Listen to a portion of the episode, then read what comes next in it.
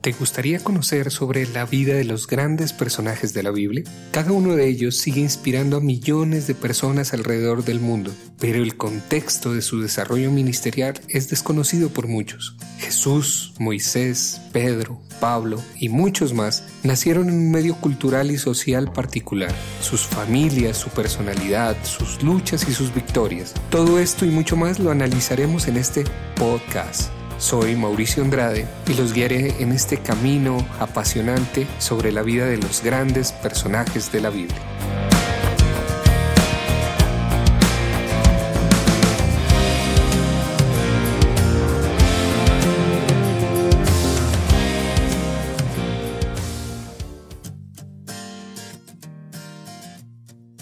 Hola amigos y amigas. Hoy iniciamos ya con nuestro episodio número 13 de la vida de los grandes personajes de la Biblia. En este episodio hablaremos sobre la salida de Pablo de Atenas y su llegada a Corinto y su trabajo en esta gran ciudad comercial de Grecia.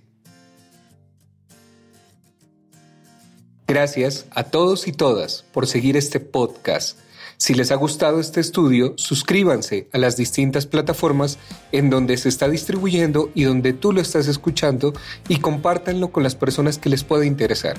Los links los pueden encontrar en la descripción. Así que sin más por decir, iniciemos con este episodio.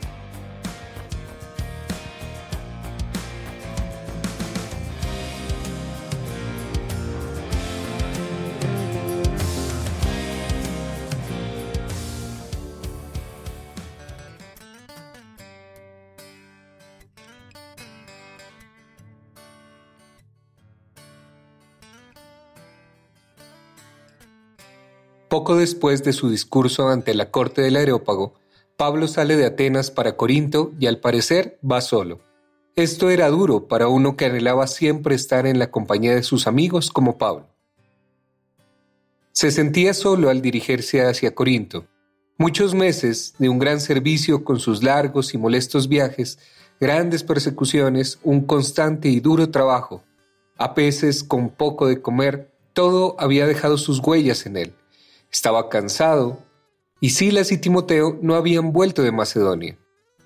Él sabía que el pequeño bando de cristianos en Tesalónica estaban sufriendo severas persecuciones, pero aún más triste era la noticia de que había divisiones en la misma iglesia y que algunos habían vuelto a caer al bajo nivel moral que los caracterizaba como paganos. Así pues, tenía una zozobra mental por este grupo en Tesalónica, si hubiéramos podido mirar los ojos de Pablo aquel día, no habríamos podido encontrar la mirada penetrante de días anteriores. Notaríamos una pesada indiferencia que demostraba algo más que fatiga o ansiedad. Y era que Pablo, esa persona intrépida, estaba muy desanimado. Quizás estaría diciendo que nunca había fracasado tan horriblemente como lo había hecho en Atenas. Se había confrontado con el pueblo más culto del mundo, había sido invitado a hablar en la espléndida corte del aerópago y había fracasado. No pudiendo impresionar a sus orgullosos oyentes, no había podido ni aún organizar una iglesia en Atenas. Pablo sabía lo que era sufrir persecuciones, y más de una vez había salido de ellas con el corazón rebosante de satisfacción. Pero hay cosas peores que las persecuciones, y para él era el fracaso que había encontrado en Atenas. Su mensaje no despertó interés ni oposición. Los atenienses no tenían ninguna idea de perseguirlo. Aparentemente les importaba poco lo que decía este personaje. Este desdén lo había herido aún más que los lictores con sus varas en Filipos.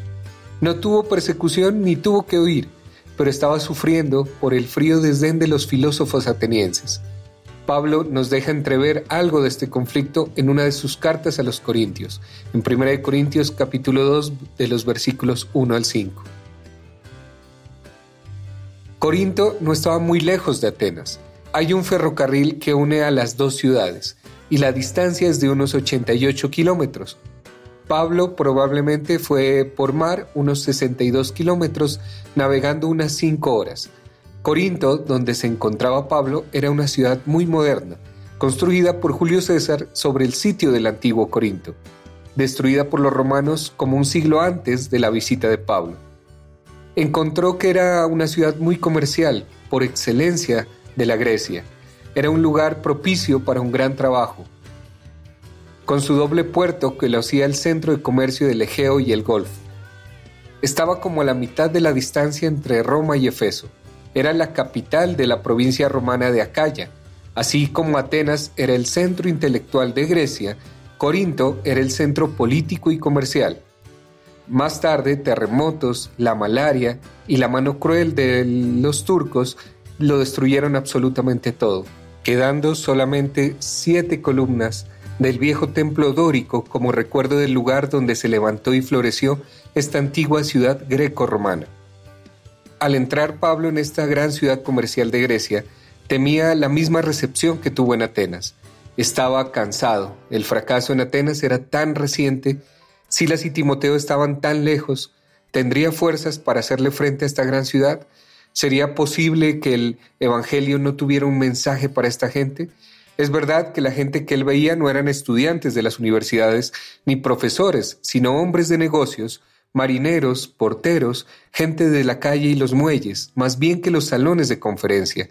Y el ambiente que se respiraba era comercial y de una superficial pero orgullosa cultura unida a la corrupción más escandalosa. Parecía que no había nada en esta gente a que pudiera apelar el Evangelio. Parecía que no tenían ninguna necesidad que el Evangelio pudiera satisfacer. Corinto era famoso por sus juegos ístmicos, que lo hacía popular como lugar veraniego. Era también famoso por su corrupción, y tal era la corrupción que lo hacía notorio en el mundo entero. Se presentaba el vicio en formas tan vergonzosas que tenía que herir la mente pura y judaica de Pablo y lo llenó de desesperación. ¿Podrían ser salvos hombres y mujeres sumergidos en vicios tan horribles? Perseguido desde Filipos, Tesalónica y Berea, desconcertado en Atenas, lleno de cuidados, azotado por la pobreza, debilitado por enfermedades, solo y desanimado, Pablo, por el mes de septiembre del año 51, empezó su trabajo en esta bulliciosa, rica, populosa y malvada ciudad. Nadie se fijó en este pequeño hombre a su entrada en la ciudad.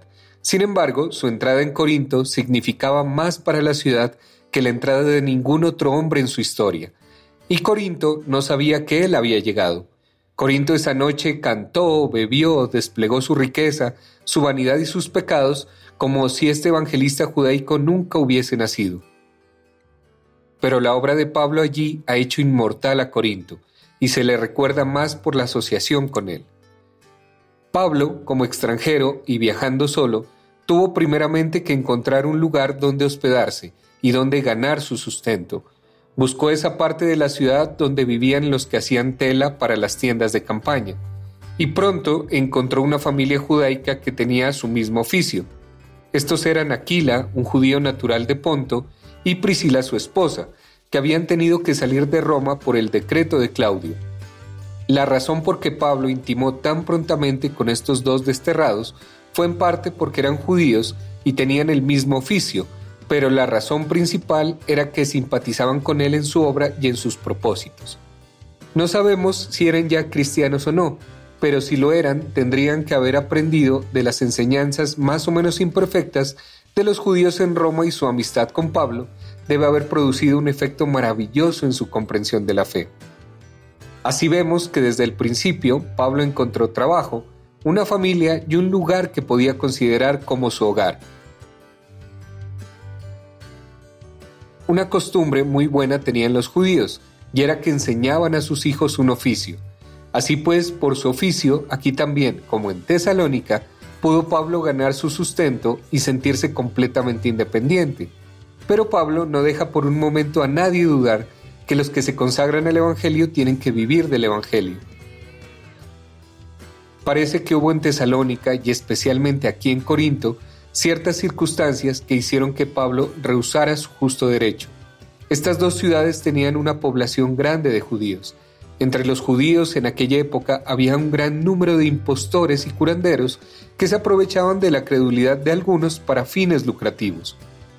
Pablo determinó que ni judío ni griego en estos dos lugares pudieran lastimar la obra acusándolo de fines personales y codiciosos, y así lo vemos trabajando durante la semana y predicando los sábados. Nos parece que si hubiéramos estado en Corinto en aquella época y deseáramos una tienda de campaña, hubiéramos tratado de conseguir una hecha por Pablo.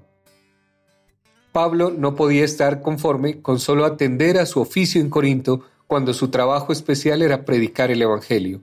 Él no abandonó el ministerio para dedicarse al negocio de esta activa metrópolis, y a pesar de desalientos y flaquezas, este solitario embajador de Cristo discutía con los judíos y gentiles y les contaba de Jesús. Mientras Pablo trabajaba en su oficio y en la obra de la predicación, Silas y Timoteo llegaron a Macedonia. Su llegada animó y dio más fuerza a Pablo, y él pudo, con lo que le trajeron, dedicar todo su tiempo y energía a la predicación. Pronto se vio el resultado de este esfuerzo. No hubo más indiferencia ni desdén como en Atenas, porque aquí en Corinto Pablo recibe de parte de los judíos el mismo tratamiento que en Tesalónica y en Berea. Pablo testificó que Jesús era el Cristo, y los judíos de influencia no soportaron esto, y los ánimos se amargaron. Lucas describe la situación en términos muy fuertes. Dice, estos se opusieron y blasfemaron, y lo echaban de la sinagoga, Pablo, sacudiéndose la ropa, dijo, Vuestra sangre sea sobre vuestra cabeza, limpio yo, desde ahora me iré a los gentiles. Dejando pues la sinagoga para no hablar allí jamás, Pablo encontró un lugar en la casa de un colonista romano que vivía a la otra puerta de la sinagoga, que se llamaba Ticio Justo, y allí predicó.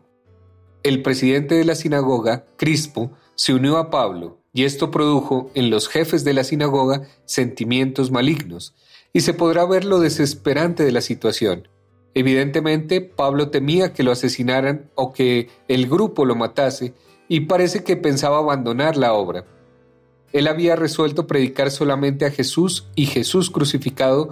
¿Cómo recibiría Corinto tal mensaje?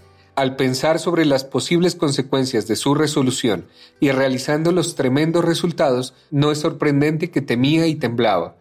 La visión en Troades solamente le decía pasa a Macedonia. Pablo se encuentra ahora más allá de los confines de Macedonia. ¿Es esta la voluntad del Señor? Sus dudas y temores fueron disipados como en dos otras ocasiones de grandes crisis con visiones similares. Fortalecido por esta ayuda divina, Pablo siguió trabajando con aún mayor vigor y pasó 18 meses enseñando y predicando en Corinto. Mientras más éxito tenía Pablo, más amargos eran los celos de los judíos. Acababa de llegar un nuevo procónsul que tomó posesión del gobierno de la provincia. Su nombre era Galión. Era hermano de Seneca, el famoso filósofo romano que habla de él con cariño y lo describe como un hombre de entereza. Los judíos aprovecharon la llegada de este hombre a Corinto para traer al apóstol ante él diciendo, Este persuade a los hombres a adorar a Dios contra la ley. Ellos esperaban que Pablo fuera condenado o azotado o arrojado de la ciudad, pero resultó muy distinto a lo que esperaban. Galión, con la perspicacia aguda que caracteriza a los romanos, vio que Pablo no era un criminal, sino una persona contra la cual los judíos tenían predisposición por causas religiosas. Rehusó ser juez en estos asuntos y los echó fuera del tribunal. Al salir los judíos fueron atacados por un grupo de gentiles que siempre los había mirado mal. Sóstenes, que era ahora el jefe de la sinagoga y que había sido el interlocutor en la acusación con Pablo, fue golpeado. Este hecho fue más por el odio hacia los judíos que por mostrar simpatía por Pablo y la religión cristiana. La decisión del gobierno romano fue de gran importancia, pues era la autorización de la libertad de culto. Así pues, Roma fue la protectora de la religión cristiana contra la oposición judaica. Pablo estaba seguro después de esto y continuó su trabajo por muchos días. Este segundo viaje misionero había sido largo y lleno de acontecimientos, y Pablo empezó a sentir el deseo de volver a ver a sus antiguos amigos en Antioquía y contarles todo lo acaecido en este viaje. Quizás había oído algo de la obra de los judaizantes en sus iglesias de Galacia. Así pues, embarcó para Siria, llevándose a Aquila y Priscila, que eran ahora uno de sus obreros más eficaces. Dejaba en Corinto una iglesia grande y bien organizada. La transformación de los corrompidos e ignorantes de esta disoluta ciudad fue uno de sus mayores milagros en este ministerio y en la historia del cristianismo en sus principios. Pablo no fue directamente a Antioquía, primero fue a Efeso, la capital de la provincia romana de Asia. En el día del sábado él predicó en la sinagoga judaica y su mensaje fue tan bien recibido que los judíos le pidieron que se quedara más tiempo con ellos. Él tenía otros planes, así es que les prometió volver más tarde si era la voluntad de Dios. Él dejó allí a sus dos amigos y ellos continuaron la obra que él empezó. De Efeso, Pablo se llegó a Cesarea. De esta ciudad se dirigió a Jerusalén, saludando a la iglesia y saliendo enseguida para Antioquía, terminando así su segundo viaje misionero de unos cuatro mil kilómetros y que abarcó tres años.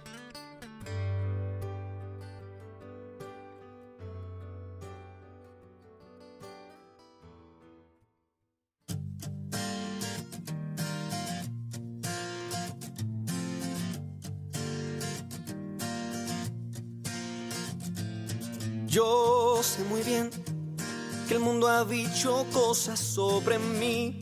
Está bien que el viento... Y así finalizamos con este episodio número 13. No se pierdan el próximo capítulo de esta serie en donde hablaremos sobre las cartas de primera y segunda de tesalonicenses. No dejen de visitar las redes sociales de Camilo Mora Toda la música que escuchan en estos programas es de su autoría. Nos volveremos a encontrar en el siguiente episodio de la vida de los grandes personajes de la Biblia. Muchas bendiciones.